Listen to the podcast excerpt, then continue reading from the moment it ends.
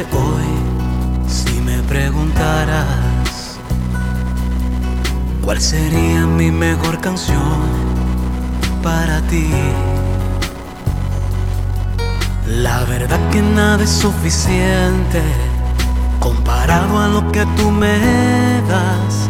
Y aunque yo trate de sorprenderte, no podré.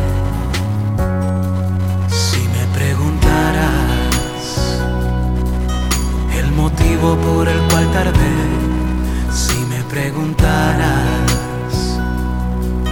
porque muchas veces rechacé tu amor. La verdad que no tengo palabras, no existe una explicación, pero si de algo hoy te sirve, aquí está corazón que te agradece todo lo que has hecho. Un corazón que solo quiere sentir tu amor. Un corazón que ya no quiere más sentirse solo.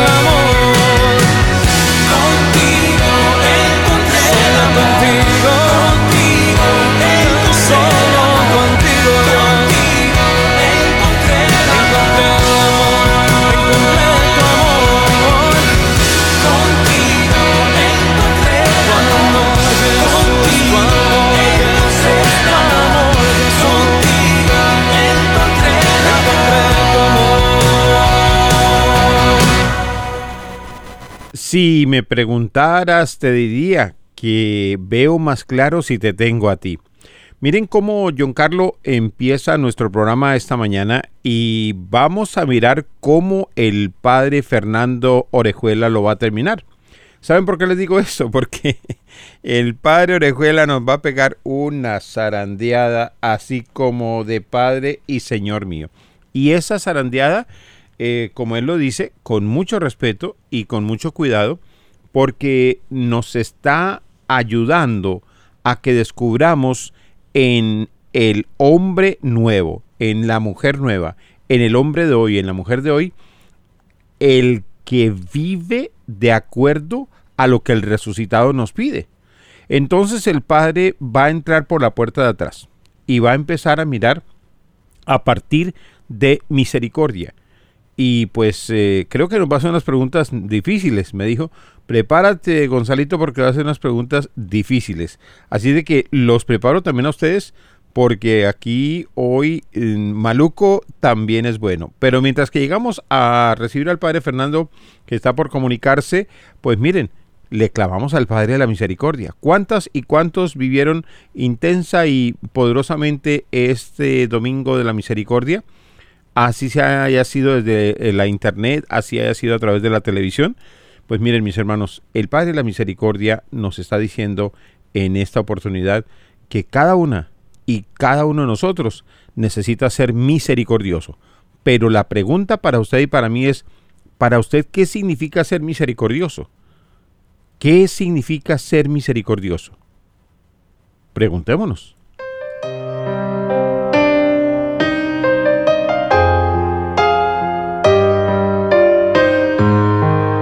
Seamos misericordiosos como nuestro Padre del Cielo es misericordioso. Padre misericordioso, bondadoso, dulce y tierno, amor de entrañas de madre, amor de vientre materno, Padre misericordioso, el amor que nunca falla el amor que no se muda, el amor que es fiel y eterno. Demos gracias al Señor, Padre de misericordia, su amor dura para siempre, es Rey de toda la gloria,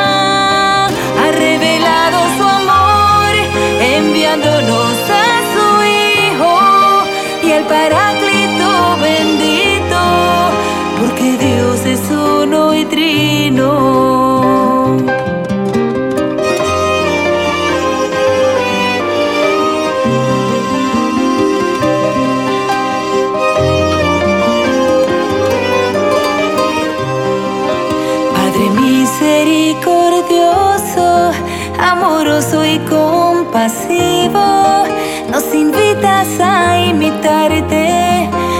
Dar la mano al caído. Padre misericordioso, fiel amante y buen amigo, sufres en tu corazón la miseria de tus hijos. Demos gracias al Señor,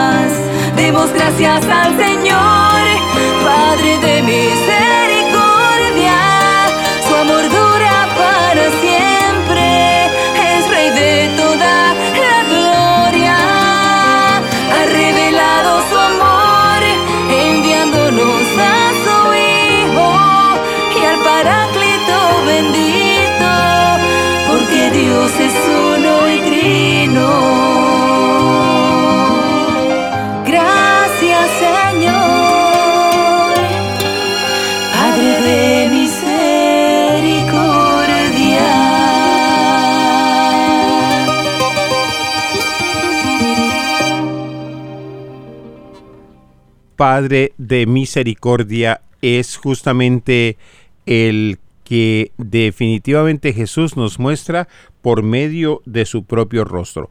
Y hoy mis hermanas y mis hermanos estamos caminando con una muy definida ruta. Y esa definida ruta nos la está dando también el Evangelio de San Juan, donde nos está proponiendo de una manera muy sencilla cómo tú y yo podemos ser gentes del resucitado, cómo tú y yo podemos unirnos a esa fiesta de la resurrección que va más allá de unas frases, que va mucho, mucho más allá de un simple decir Jesucristo ha resucitado. No nos podemos quedar ahí, porque en ese mismo momento en que nos quedamos en las palabras, nos perdemos de lo mejor, nos perdemos de la luz, la luz que ilumina al resucitado. Óigame, acuérdese de la noche del sábado cuando estaba la iglesia completamente a oscuras y cómo esa luz empezó a difundirse hasta que todos tenían un cirio en su mano encendido. Así de que Él, que es la luz, nos dice hoy San Juan, el que cree en Él no es condenado. El que no cree ya está condenado. Dígame usted, ¿en qué lado en qué grupo está usted. ¿De los que creen en Él o de los que no creen en Él y se arriesgan a la condenación? Le pregunto de nuevo, ¿usted es de los que creen en Él y tiene la salvación o es de los que no creen en Él y se va a condenar? ¿Cuál es su respuesta?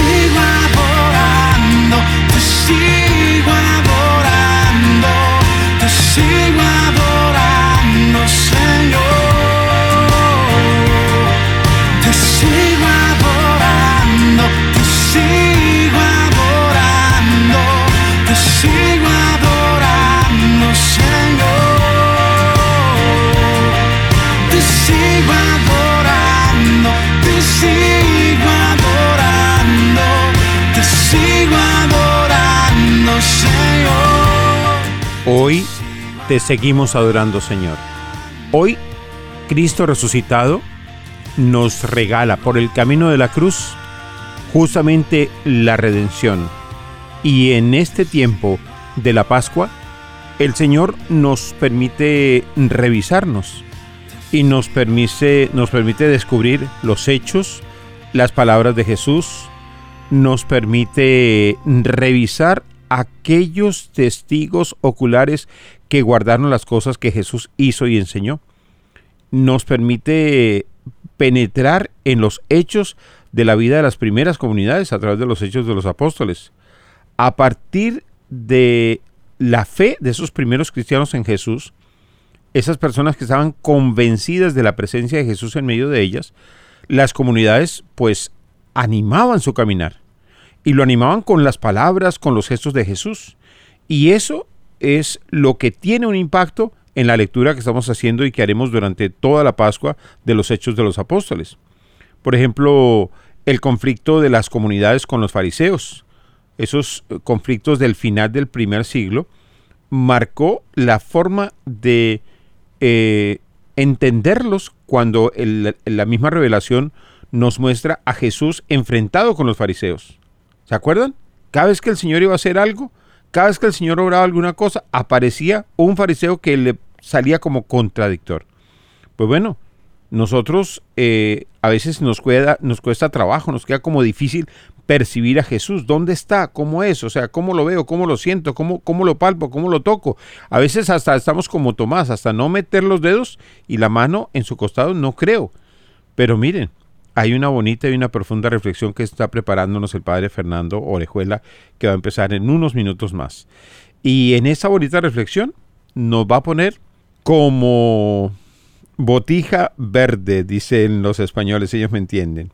¿Qué quiere decir? Bueno, nos va a mostrar que la palabra vino al mundo y que esa palabra que se hizo carne, que es el Señor, nos está pidiendo humanidad, nos está pidiendo vida de Dios y nos está pidiendo modificar nuestro espíritu. Nos lo decía en el Evangelio del lunes. El que no nace de lo alto, el que no nace del agua y del espíritu, no puede entrar en el reino de los cielos. Y entonces Nicodemo le decía el lunes, óigame, y eso quiere decir que yo, siendo ya viejo, siendo ya adulto, puedo volver a entrar en el seno de mi madre y volver a nacer. Y el Señor le volvió a aclarar, es del agua y del espíritu. Y ahí nos conecta directamente con el bautismo. ¿Y quién no está bautizado? Levante la mano el que no está bautizado. Todos estamos bautizados. Por eso tenemos que empezar cada celebración en el nombre del Padre, en el nombre del Hijo, en el nombre del Espíritu Santo, como empezó el día de nuestro bautismo. Cuando papá y mamá nos llevaron al sacramento, ¿saben qué fue lo primero que, que dijeron en la iglesia? Eso, en el nombre del Padre, del Hijo y del Espíritu Santo. Y para que no quedara duda, el Padre se acercó a su frente, mire, su frente arrugada, la mía arrugada, de 70, de 60, de 80, de 40, de 50, los años que usted tenga, y en esa frente puso una cruz. Dijo, la iglesia te recibe con gran alegría, y yo en su nombre te marco con la señal de la cruz de Cristo Salvador, y vuestros padres y padrinos harán también lo mismo. Óigame, no, allá viene la cruz conmigo. Sí, señores cuando usted tenía 10 días, 20 días, 30 días de nacido, 6 meses, un año, el momento en que lo habían bautizado, todo el mundo ha pasado por ahí, todo el mundo.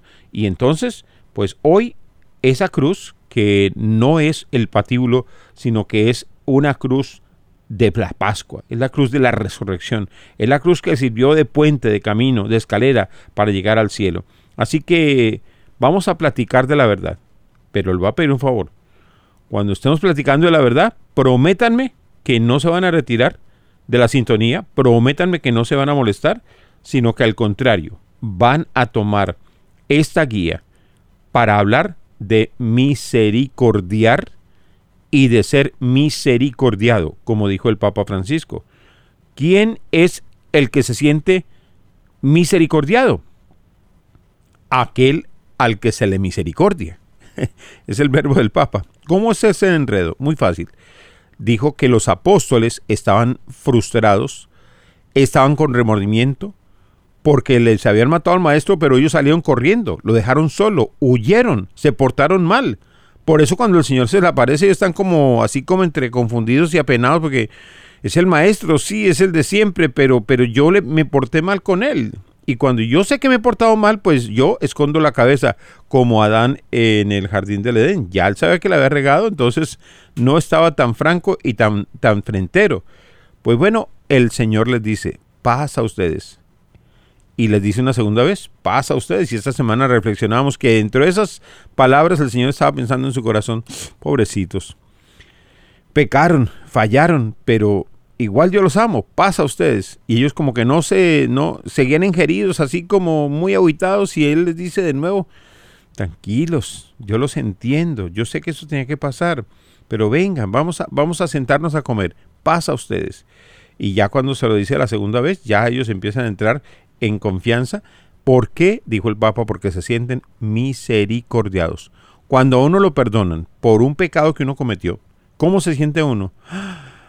ay, uno se siente tan agradecido.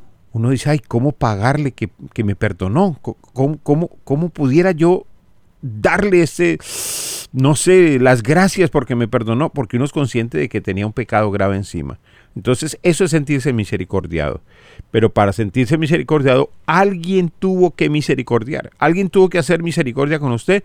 Y cuando ese alguien tuvo, hizo misericordia con usted, cuando ese alguien le enseñó que usted tiene que rezar, pero que al mismo tiempo que reza no puede tener odio por su cónyuge en el corazón, en el pecho, porque se excluye la oración con el odio, no funciona. Esa persona tuvo misericordia de usted y le explicó usted estaba equivocado. Y como usted se siente misericordiado, se siente agradecido, ya no vuelve a faltar. Vamos entonces a ver si ya tenemos al padre Fernando Orejuela con nosotros para compartir este tiempo precioso mm, despertándose con el sembrador.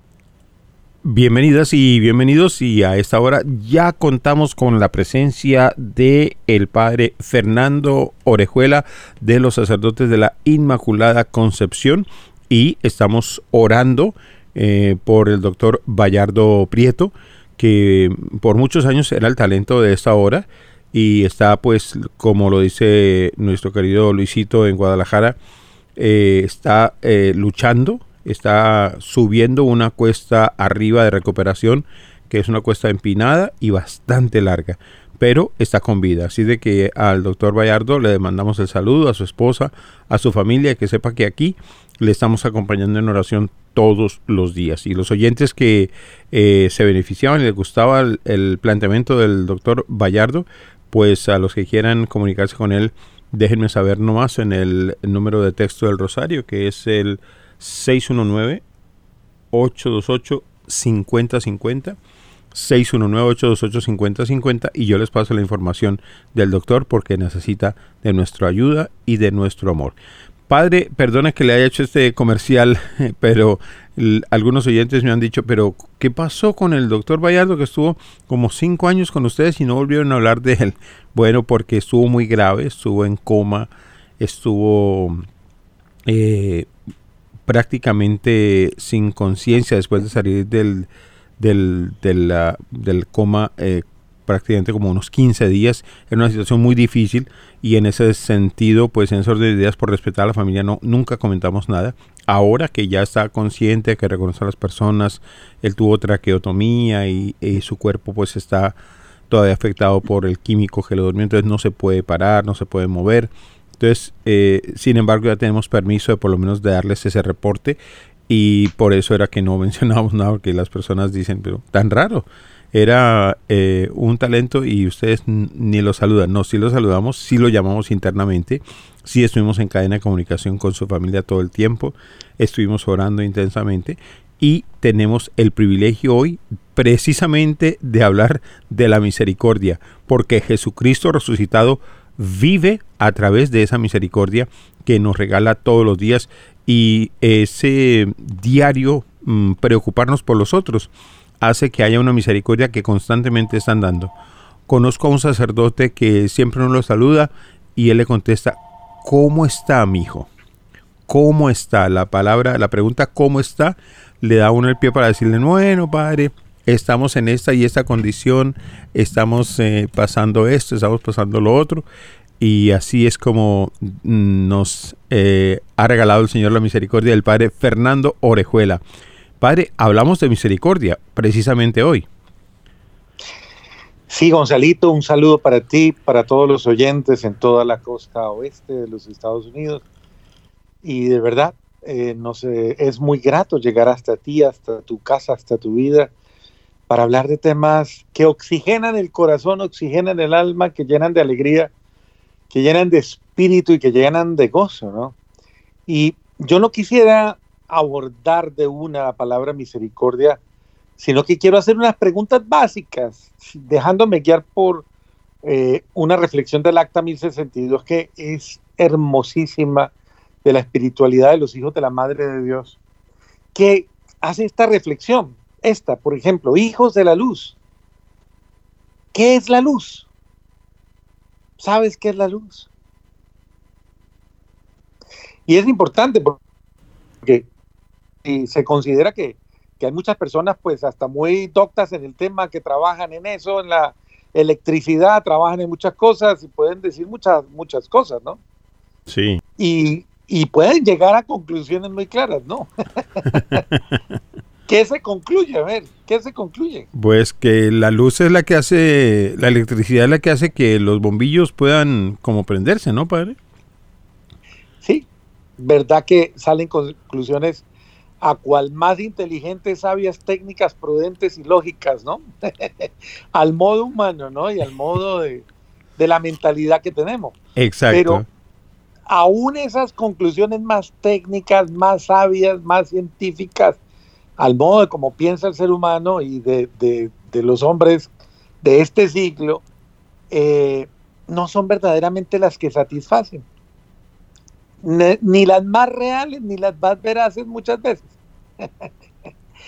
Mire, ¿qué basta para llegar a, acertar sobre qué es la luz? Pregúntele a un niño qué es la luz y qué le va a responder el niño. Mm, ¿Le va a decir, le va a señalar al cielo de pronto? Le va a decir, la luz es la luz. Y usted dice, pero ¿y por qué? Pues porque eso es lo que es. Es luz. Y nada más. Sí. Exactamente, la simplicidad que está en la sabiduría del niño y que muchas veces uno se complica demasiado. Ahora, la segunda pregunta sería, ¿y para qué sirve la luz? Si ve usted cómo uno se enreda en la pregunta y no sabe ser eh, no sabe ser verdaderamente objetivo, porque la primera pregunta era, ¿qué es la luz? Pues la luz es la luz. Ahora esta pregunta nos amplía un poquito el campo y bueno, ¿y para qué sirve? Hmm. Y en este momento usted podría pensar, detenerse y comenzar a ahondar otra vez con cada uno de los criterios de sabiduría. Eh, cada uno piense, piénselo, a ver, ¿qué conclusiones tiene? Cierto que muchas veces llega como mucha lógica y mucha ciencia, y, hay muchas respuestas, ¿no? Un momento que podrían satisfacer. Y se, y se enreda uno en las mismas respuestas rebuscadas. Y entonces, dígamelo como niño, ¿para qué sirve la luz, Gonzalo? Para dar corriente, para iluminar, otra vez. Exacto, para alumbrar. para lo básico, para iluminar o para alumbrar. Pero, me tuvo que decir que pensara como niño, si no me hubiera salido con otro chorro. Porque es la sencillez de los niños. Y de la misma manera, el, niño es tan simple y tan sencillo.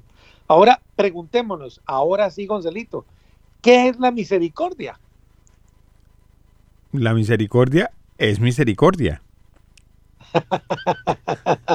claro. Ya, me aproveché, ya me aproveché del modelo. Cosa que me parece maravillosa. Porque ¿por qué no llegamos a la conclusión básica? Pues básicamente porque le ponemos mucha lógica a la cosa y le metemos mucha estructura y de pronto concluimos cosas que, están eh, más allá de, la visión técnica. Muchas de las respuestas que han tenido, eh, muchos tal vez escuchando, a lo mejor hasta conseguirían el Nobel, el Nobel, el Nobel de, de conceptualidad. Por supuesto Pero la mayoría de esas respuestas no satisfarían. Hay una sola que colma la medida y es la respuesta que darían los niños. Usted la dijo, la misericordia es la misericordia. Y bueno, simple, ¿no? Sencillo, Gonzalito. Ahora. a veces la gente dice, yo no lo entiendo, no lo proceso. Exacto. Entonces hagamos la segunda pregunta. ¿Para qué sirve la misericordia? Imagínese, la misericordia sirve para, para cuando el ser humano ya piensa que no hay más eh, a qué o a quién recurrir. Pero otra, otra vez me estoy enredando en conceptos. ¿Para qué sirve la misericordia? pues, ¿qué diría un niño? La misericordia es para hacer misericordia y para ser misericordioso. Porque eso es. La misericordia libérela de la ciencia, de la lógica y de la sabiduría. Porque nos podemos quedar en la ciencia de la misericordia, la lógica de la misericordia, la sabiduría de la misericordia y no hacer misericordioso.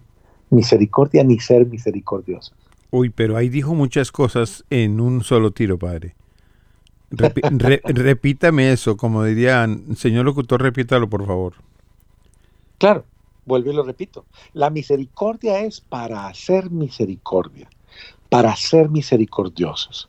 Porque si tenemos ciencia de misericordia, lógica de misericordia, sabiduría de misericordia, nos vamos a quedar sin misericordia y no seremos y no haremos misericordia y no seremos misericordiosos. Podríamos obtener todos los premios del mundo por nuestras concepciones de misericordia, pero no ser misericordiosos. Entonces, mire, estamos llamados a ser luz, hijos de la luz, a ser luz. Estamos llamados a ser misericordiosos. Y la misericordia nos identifica con la luz. Porque Jesucristo dijo, ustedes son luz y sal del mundo. Entonces, sean misericordiosos. Pero es ser, el punto está en el ser. Es decir, cuando uno relaciona la verdad, ¿qué es la verdad? Pues la verdad es la verdad. ¿Y para qué sirve la verdad? Pues para decir verdad y para hacer verdad. Y para vivir verdad. Mire cómo la cosa no se contradice. Para hacer verdad, para vivir verdad y para hacer verdad. Lo contrario, lo contrario, pues está, es lo opuesto. Si yo no soy verdad, yo no hago verdad y yo no vivo verdad. De la misma manera, si yo soy, soy misericordia, vivo misericordia, hago misericordia. Es absolutamente coherente. Y eso no, no es otra cosa, eso es vida. Y la vida es elocuencia, es vida, la vida es vida. La vida no es teoría. El problema con los conceptos es que han perdido su sentido porque los hemos vaciado de vida. Entonces la gente tiene palabras muy bonitas, tiene vocabularios bellísimos, tiene expresiones bellísimas, pero no tiene vida. O sea, González? O sea, padre, si yo, por ejemplo, que soy un rezandero de la coronilla, esas palabras de la, de la coronilla son muy bonitas, es un vocabulario, son unos conceptos pero que yo haga, que yo, Gonzalo Penagos, hago ese rezo, eh, no, no me hace misericordioso el, repetir las palabras bonitas. Pues, Gonzalitos, eh, no quiero que nadie se sienta mal, pero tenemos que decir la verdad. Eh, no basta, no basta decir, no basta hablar, no basta repetir, no basta exteriorizar sonidos. hay que ser hay que vivir y hay que hacer. Esos tres verbos, esas tres realidades, conjúguemelas con cualquier verbo que usted quiera, con cualquier, con cualquier realidad que usted quiera. Ser misericordia, ser, vivir misericordia, vivir y hacer misericordia. Y hacer.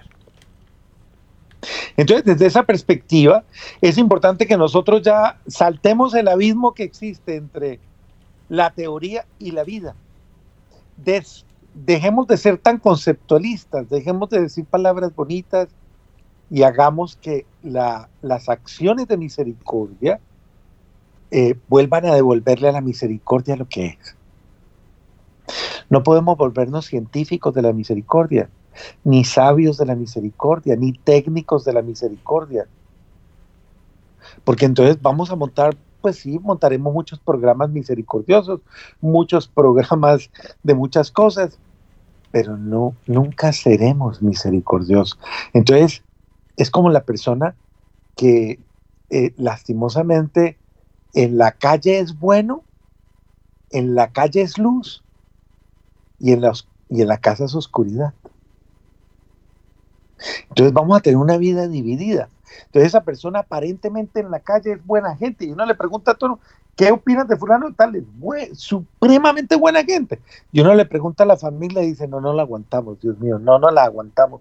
Es insoportable que se mantenga en la iglesia metido o que se va para otro lado, porque aquí nos hace la vida imposible. Eso no puede existir. O sea, eso no es. Ve, mire, ni un, buen, ni un buen árbol da frutos sazonados antes de su tiempo, ni el sol sale antes de tiempo para alumbrar el día. Nunca amanece antes para quien madruga, sino en el tiempo justo. Entonces, todo absolutamente da el fruto que debe dar en el tiempo en que lo debe dar. Entonces, Dios nos ha preparado para que demos un fruto en un tiempo oportuno. La pregunta es, usted lleva tanto tiempo en la iglesia, lleva tanto en los grupos, lleva tanto en los ministerios, lleva tanto en la alabanza, lleva... Usted ya es alabanza, usted ya es presencia, usted ya la vive, usted ya la reproduce. En usted se produce, se reproduce Corintios 13 y no se contradice. Usted es paciente, usted es humilde, usted es misericordioso, usted es compasivo, usted no busca ser perdonado, usted perdona, usted no busca ser amado, usted ama, usted no busca ser comprendido, usted comprende. Es decir, usted es. O usted todavía está en el plano de la teoría, teorizando, teorizando y teorizando. Y de esa manera, lastimosamente, nunca está viviendo ni no está creando un ambiente de vida, una realidad de vida en la que esas palabras corren en vida y los que viven con usted digan, entiendo que es el perdón, porque me perdonas, porque me siento perdonado, porque constantemente el perdón es una, es una forma de relacionarnos. Comprendo que es el amor porque me siento amado, porque me amas y porque efectivamente tienes acciones de amor que transforman mi vida, que me tocan mi vida. Comprendo que es comprender, valga la redundancia, porque me siento comprendido, porque, porque comprendes constantemente y porque tienes acciones de comprensión. Es decir, Gustavo, vea, eh, perdón, Gonzalito, esto es efectivamente la revolución del ser, del vivir y del hacer, que transforma absolutamente todo, porque ya no se quedan en palabras bonitas, sino que es verdaderamente eh, esencia, acciones y expresiones reales de lo que decimos que es. Creo que este es el anhelo de todo el mundo. Creo que este es el deseo de todo el mundo. Que nosotros seamos misericordia. ¿Y por qué esto? Bueno, primero que todo se lo puedo decir de esta manera. Dios es amor. Primero de Juan 4.8. Dios es amor. Ahora recuerde, Jesucristo es Dios. Juan 8 del 29, 14 y 9. Jesucristo es amor. Juan 10, 11. El amor es misericordia, es comprensión, es caridad. Primera de Corintios 13. ¿Sí ven? Si nosotros no nos identificamos con un estilo de vida, y ese estilo de vida es el estilo de Dios, el estilo del amor, si nosotros no tenemos una forma de ser, una forma de ser, pues básicamente nosotros no vamos a proyectar lo que Dios quiere que nosotros proyectemos. Dios quiere que seamos lo que decimos ser. Entonces, creo que es importante que nosotros rescatemos la evidencia de aquello que, frecuentemente de pronto palabreamos. Que nosotros no, no necesariamente digamos eh, sencillamente lo que son las cosas, sino que nosotros seamos expresión de lo que es. Usted dice que Dios es amor, ¿ok? Seamos amor. Vivamos amor. Y hagamos acciones de amor. Esto es una revolución, se lo digo. Esto es una revolución, Gonzalito. Es la revolución del amor hecha práctica de vida. Hecha expresión de vida. Entonces, cuando uno se siente en un ambiente de amor y se siente en una vivencia de amor, uno se siente tocado por ese amor y se siente impulsado a vivir el amor y a expresar el amor también. Por eso se lo voy a llevar de una manera para que me lo entiendan cada vez más. Cuando en una familia hay miedo, uno siente el miedo, uno vive el miedo y uno por el miedo tiene reacciones de miedo. Y eso conduce a inseguridades y a cosas muy fuertes y muy dolorosas que marcan y destruyen la vida. Pero ¿cómo, cómo, hacer, ¿cómo hacer para no sentir ese miedo, padre? Precisamente, llenándonos de confianza. Llenándonos precisamente siendo confianza y generando acciones de confianza. Pregúntense cada uno de ustedes, cuando llega a su casa, ¿usted qué genera? Cuando usted llega ante los suyos, ¿usted qué proyecta? ¿Qué sienten los demás de usted? ¿Y qué sienten de usted? ¿Qué dicen de usted? Esta persona es paz. Esta persona, cuando uno está al lado de esta persona, siente paz. Esta persona proyecta paz. Esta persona tiene acciones que generan paz. Su forma de ser y su forma de hacer proyecta aquello que usted dice que es y cree. Esa sería la pregunta. Prácticamente podríamos decir, Gonzalito, que este programa hoy está centrado en la coherencia, en la identidad y en la coherencia de lo que decimos que, que somos y de lo que decimos que creemos. Esta es la Pascua. Por eso Jesús es tan evidente en estos días y dice, miren, no soy un fantasma, soy yo, tóquenme, pálpenme, soy yo. No soy una simulación, no soy una realidad virtual, soy yo. ¿Cómo? Tráeme comida, dame comida, soy yo. Venga, Tomás, meta el dedo, meta la mano, ya no sea incrédulo, sea creyente. Aquí estoy. Es la evidencia. Esa es la revelación. Y a esa evidencia es a la que debemos jugarle todo. Tal vez las familias nuestras necesitan la evidencia del amor. La evidencia. Mire, en una casa puede haber letreros que digan aquí todo el mundo se quiere, aquí nos amamos cantidades, el amor aquí se respira. Pero ¿de qué sirve que las paredes estén llenas de letreros de amor si los que están ahí no aman? No tienen paz no comprenden, no perdonan, no son justos, no son buenos, no son caritativos, no son bondadosos, no son serviciales, no son amables, no son generosos, paz. Así que creo, Gonzalo, que estamos llamados precisamente a retomar una vida coherente y a la luz de esta acta que hemos leído y de estas expresiones de amor, volvamos a retomar el ser lo que debemos ser para que la gente diga, esta persona iluminó mi vida, esta persona eh, llena mi vida de luz, transparenta lo que ella cree y me llena de paz.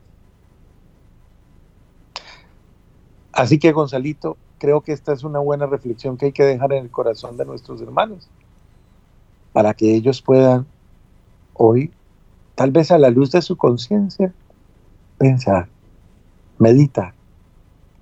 Señor, No puedo reclamar lo que no doy. Y no puedo dar lo que no tengo. Señor, tal vez a veces llego a mi casa reclamando respeto, pero yo no, yo no tengo respeto tampoco, ni soy respeto. Vivo a la casa y vengo reclamando que me atiendan, pero yo no soy atención. Y yo no, no, no soy una persona atenta. Entonces no pidas, no reclames lo que tú no eres y no das. Esto revoluciona el mundo. Porque una persona que hace lo que cree, lo que dice y lo que vive, transforma el mundo. Así que Gonzalito, la misericordia también es tener una actuación de coherencia, con la que no engañemos a nadie, con acciones falsas, con expresiones falsas, con gestos falsos que verdaderamente no llegan, no llenan y no satisfacen las necesidades de quienes esperan que nosotros demos de lo que somos. Así que pidámosle al buen Dios que nos dé esa coherencia de espíritu y que nos dé esa claridad de espíritu para que nosotros verdaderamente eh, llenos del amor de Dios, llenos de la presencia de Dios y llenos del Espíritu de Dios, seamos transparencias de Dios y proyectemos lo que Dios quiere que proyectemos todos. Eso que somos, hijos de Dios e instrumentos de su amor. Muy bien, Gonzalito. Vamos a darle la bendición a toda esta pero, amada feligresía. Pero antes de la bendición lo quiero felicitar, Padre, si me permite, porque el, el ¿cómo se dice? El monumento de San Bonifacio fue algo que era como entrar en el cielo. Y luego, como si eso fuera, hubiera sido suficiente, para la, para, para la fiesta de la misericordia, el domingo pasado, tenía un Jesús Divina Misericordia realizado eh, en, no en tercera dimensión, sino estaba hecho, o sea, eh, visible con, con los rayos eh, que salen del corazón más alto que el ambón. ¿Quién, hizo esa maravilla, Padre? Pero ese era el, que, el, el, la Misericordia que tiene siempre en el, en el altar de la misericordia, o era otro diferente? No, Gonzalito, es el mismo, sino que lo vestimos un poquito más porque lo engalanamos en ese día pero todo el altar está lleno de la Pascua florida y está lleno precisamente de esas expresiones de, todo este tiempo de la gracia. El domingo de la misericordia, efectivamente. Así fue Gonzalito, porque es que eh, hay que resaltar la misericordia como una expresión visible. Es que por eso le digo, la gente necesita no solo conceptuar la misericordia, sino ver la misericordia. Ah, sí, pues tienes toda la razón. Y los que hicieron eso, felicítelo al padre porque era una cosa imper cuando yo volteé a mirar yo dije eh, yo iba pasando la imagen rápido y digo pero un momentico pero es es una persona. Yo pensaba que era llegué a pensar que era una persona que estaba eh, disfrazada de esa manera pero no fue un, una un arreglo en el altar mayor pero espectacular. Era algo que realmente tocaba el corazón. Claro porque todas las parroquias a las 3 de la tarde del domingo de misericordia tenían hora santa tenían la coronilla tenían muchas cosas pero siempre como que a uno ese, esa parroquia de San Bonifacio le impacta porque es la de que yo haya visto, además de la del Santo Espíritu en Sacia en Roma, que tiene una imagen de la misericordia tan grande permanentemente en el cuerpo de la iglesia. O sea, no es solamente por el, por el Domingo de la Misericordia, sino es constante. Deben haber muchos devotos allá en la parroquia de la Misericordia, Padre muchos devotos e incluso virtualmente también. Y a quien quiera entrar y conocer la parroquia, porque ya les hizo Gonzalo crear esa inquietud, pueden entrar en www.sanbonifacio.us US. Y ya ahí entran y ven las misas en transmisión. O pueden entrar también a, a, YouTube. Ahí sí está en inglés, www.saintboniface.us. Eh, YouTube Saint Boniface y van a encontrar y van a ver todo, las misas y todo, y ahí están las fotos. Y vi una, y, vi, otra, lo estoy sacando mucho a la lengua padre, pues estoy demorando, pero vi otra en Instagram que decía las predicaciones y sale una foto suya. Es que van a sacar un sitio con sus predicaciones, padre. ¿O ya está y yo no lo conozco? Ya está en Spotify. Oh. Entonces, la subimos por todos los medios, pero ya las tenemos también en Spotify para quienes tienen eh, su Spotify y lo ponen su música y todo eso y dicen, pero me quiero escuchar una homilía. Bueno, puedes entrar en tu Spotify, ya lo pones y ahí está el padre Fernando Orejuela y puedes escuchar esas predicaciones. O sea que ya le puedo decir a mi eh, Siri, hey Siri, play padre Fernando Orejuela on Spotify y ella hoy lo busca. Perfecto, ahí lo encuentras, lo adicionas, haces tu playlist y tienes absolutamente todo para que puedas tener momentos de reflexión con el Padre Fernando. Pues padre, ahora sí, ya después de que le saqué un poquito ahí el jugo, le voy a pedir el favor eh, y le damos las gracias en nombre de todos los oyentes, de todo el sembrador de Noel, de todos nosotros, por este espacio que nos dedica en medio de su día tan ocupado. Y le, sí, le, sí le agradecemos entonces su oración por todos los enfermos y también eh, por las personas que pues han muerto del COVID de tantas otras razones particularmente los que están en prisiones. Hay muchas prisiones que en esta zona se, escuchan. Y le cuento que ya estamos eh, en Utah, ya estamos en Colorado y en Chicago. Vamos a estar permanentemente, así de que se va moviendo el reloj horario del oeste a la hora del centro, un poquito más acá. Me parece maravilloso que la extensión de la emisora llegue a tanta gente y que verdaderamente se pueda conceder ese espacio de reflexión, de meditación y de ánimo, de alegría. Por eso invocamos la presencia del Dios Altísimo, del Dios bueno, del Dios misericordioso, de ese Dios fiel que nos acompaña siempre. Que el Espíritu Santo penetre profundamente en todos y cada uno de ustedes. Que la gracia del amor de Dios se manifieste en sus vidas. Que la presencia amorosa del buen Dios penetre con su espíritu y su sangre en sus realidades en los enfermos, en todos los, que tienen sufrimiento, angustias, penas, y que ese Dios de la misericordia y del perdón se manifieste en sus vidas, los bendiga y los llene de esperanza, en unidad de María Santísima, San José y de sus santos que nos acompañan en el nombre del Padre y del Hijo y del Espíritu Santo. Amén.